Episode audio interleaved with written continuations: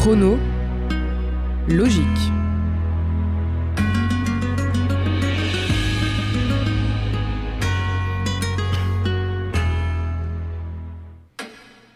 Bonjour à tous, on se retrouve aujourd'hui pour parler d'un des plus célèbres Norvégiens de l'époque contemporaine, Fridtjof Nansen.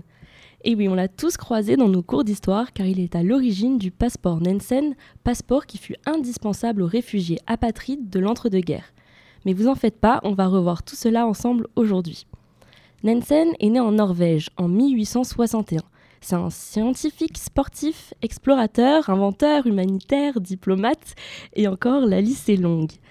Lorsqu'il a 20 ans, déjà, en 1882, il réalise sa première traversée dans l'océan Arctique à bord d'un navire qui chasse les phoques. Son objectif à lui, c'est d'étudier la vie sauvage dans ce territoire extrême, parce qu'il étudie la, zoologie à l'université. Problème, le bateau reste bloqué pendant trois semaines dans les glaces. Mais Nansen ne se laisse pas abattre, car face aux montagnes du Groenland, il commence à rêver d'expéditions sur ce territoire que personne n'avait alors encore traversé. Six ans plus tard, en mai 1888, accompagné de cinq compagnons, il réalise cette expédition. Ils atteignent en à peine 24 jours, malgré de grosses difficultés climatiques, le Groenland. Nansen y étudie la vie des Esquimaux et écrit son premier ouvrage, Eskimo Life. Leur retour en Norvège, un an plus tard, est un réel triomphe. Il est devenu une star nationale. Alors bien sûr, il ne s'arrête pas là. Au début des années 1880, les médias sont agités par une étonnante découverte. Au Groenland, des morceaux du bateau La Jeannette, qui a coulé à l'est de la Sibérie, a été retrouvé. Des météorologues émettent l'hypothèse selon laquelle un courant circule de la Sibérie au Groenland, et ça, vous vous en doutez, ça inspire Nansen. Son but est de connaître ce territoire ignoré des hommes, car à ce moment-là, personne ne sait ce qu'il y a au, tout au nord de notre planète. Alors son plan est tout pensé. Il va se faire volontairement prendre dans les glaces en Sibérie et utiliser la dérive des glaces pour accéder au pôle Nord. Il réalise cette expédition qui lui vaudra cette fois une renommée internationale. Nansen, avec 13, 13 hommes à ses côtés, prend la mer en 1893 sur le Fram, un navire brise-glace qu'il a spécialement conçu pour ce périple. Il n'est revenu que trois ans plus tard. En effet, au bout de quelques semaines, il se rend compte qu'il ne va pas directement vers le nord et que pour traverser ce pôle en bateau, il risque d'y passer des longs mois, voire même des années et des années. Et même si leur navire est fait pour résister aux glaces et peut tenir le coup, Nansen cherche une solution plus rapide. Il reste entre 600 et 800 km pour atteindre le, point le plus au nord de la planète, alors il décide de les parcourir à pied. Il choisit son camarade, Jalmar Johansen, pour l'accompagner et se munit de traîneaux ainsi que de chiens pour porter leurs vivres, sans oublier les kayaks pour traverser les eaux glacées. Vraiment courageux les deux cocos. Les conditions sont dures, le pôle Nord est encore pire que la calotte du Groenland, ça bouge, c'est plein de fissures, de craquements, de compressions, ils le savent, ils n'arriveront pas à traverser ce fichu pôle Nord. Alors, au bout de quelques jours, Nansen se résigne. Il doit faire demi-tour. À ce moment-là, il est l'homme le plus au nord du globe de toute l'histoire de l'humanité. Mais comment rentrer en Norvège? Car personne ne sait où se trouve le duo. Ils sont seuls dans ce désert de glace. Ils vont alors vivre huit mois perdus dans le noir complet de la nuit polaire. Leurs chiens sont abattus les uns après les autres pour pouvoir se nourrir. Ils vivent aussi de morses et d'ours polaires les conditions de vie sont primitives. Finalement, en juin, Nansen croit entendre au loin les aboiements d'un chien et une voix d'homme. C'est l'explorateur britannique, britannique Jackson qui dirige une expédition scientifique en Arctique. Les deux hommes sont tout aussi étonnés par leur rencontre.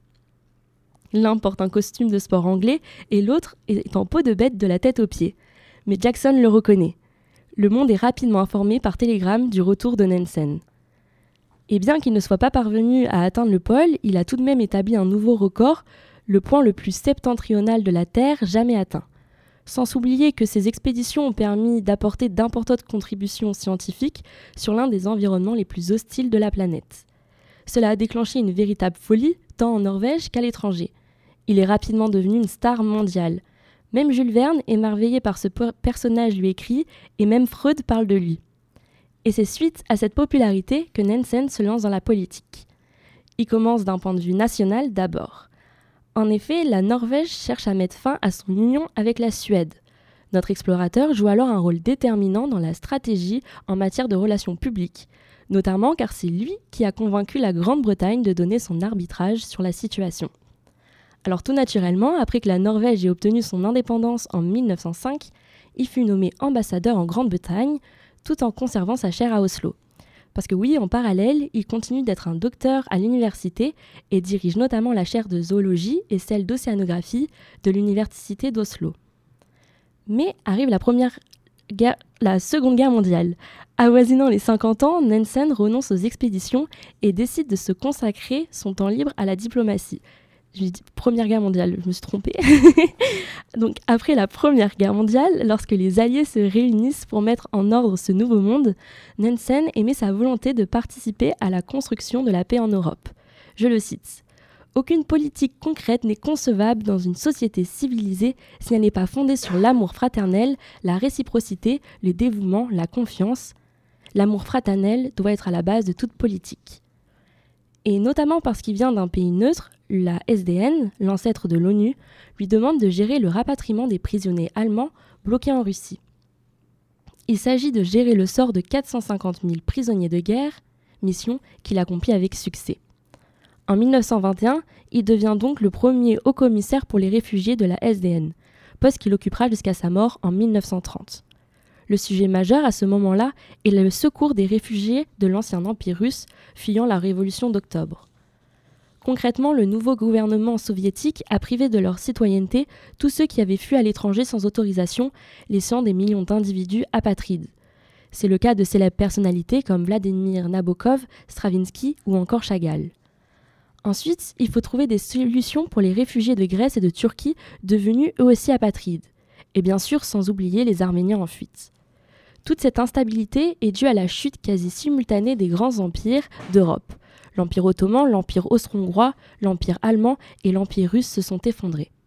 La carte de l'Europe a été considérablement bouleversée et les pays d'origine de certains réfugiés ont même disparu. Le constat est évident pour Nansen. L'un des principaux problèmes que subissent les réfugiés est l'absence de papiers d'identité reconnus au niveau international. Il crée alors le fameux passeport Nansen. C'est le premier instrument juridique de protection internationale des réfugiés.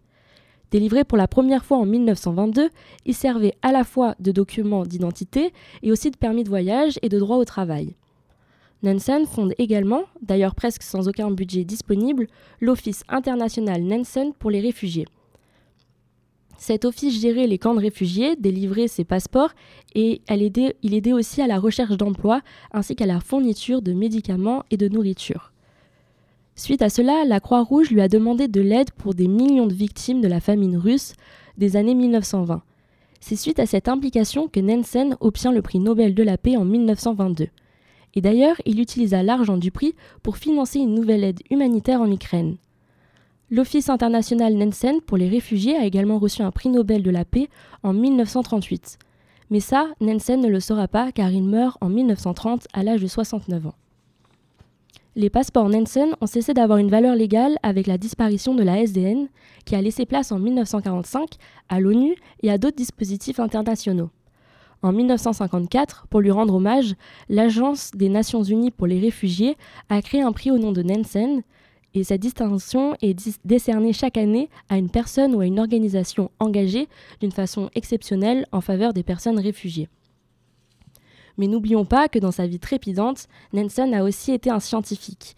Alors le passeport et le prix de l'ONU ne sont pas les seuls éléments à porter son nom. En effet, Nansen a été l'un des premiers à proposer la théorie des neurones, selon laquelle le système nerveux est composé d'unités distinctes et non d'un seul système connecté. Il a ainsi donné son nom aux fibres de Nansen qui se situent dans la moelle épinière. Aussi, après son étude sur les vers marins, deux d'entre eux furent nommés Monsieur Gigantonum Nansen et Monsieur Graphi Nansen. Et ça s'arrête pas là encore, parce que pour faire ses explorations dans ce froid polaire, Nansen a dû innover afin de s'adapter aux conditions climatiques. Alors on peut faire place à la bouteille Nansen Peterson, qui a été utilisée par les océanographes pour préserver les échantillons en eau profonde. Et sans parler de tous les lieux qui portent dorénavant son nom, que ce soit le mont Nansen en Antarctique, le lac Nansen en Arctique ou même le cratère Nansen sur Mars. Enfin, vous avez compris sa renommée, quoi. Et petit fun fact de fin parce que je savais pas où l'inclure, mais il est aussi champion du monde de patinage et champion de Norvège de ski. Et lorsqu'il fut docteur en biologie, il a presque obtenu un prix Nobel dans cette discipline. Enfin bref, c'était l'histoire d'un homme assez exceptionnel.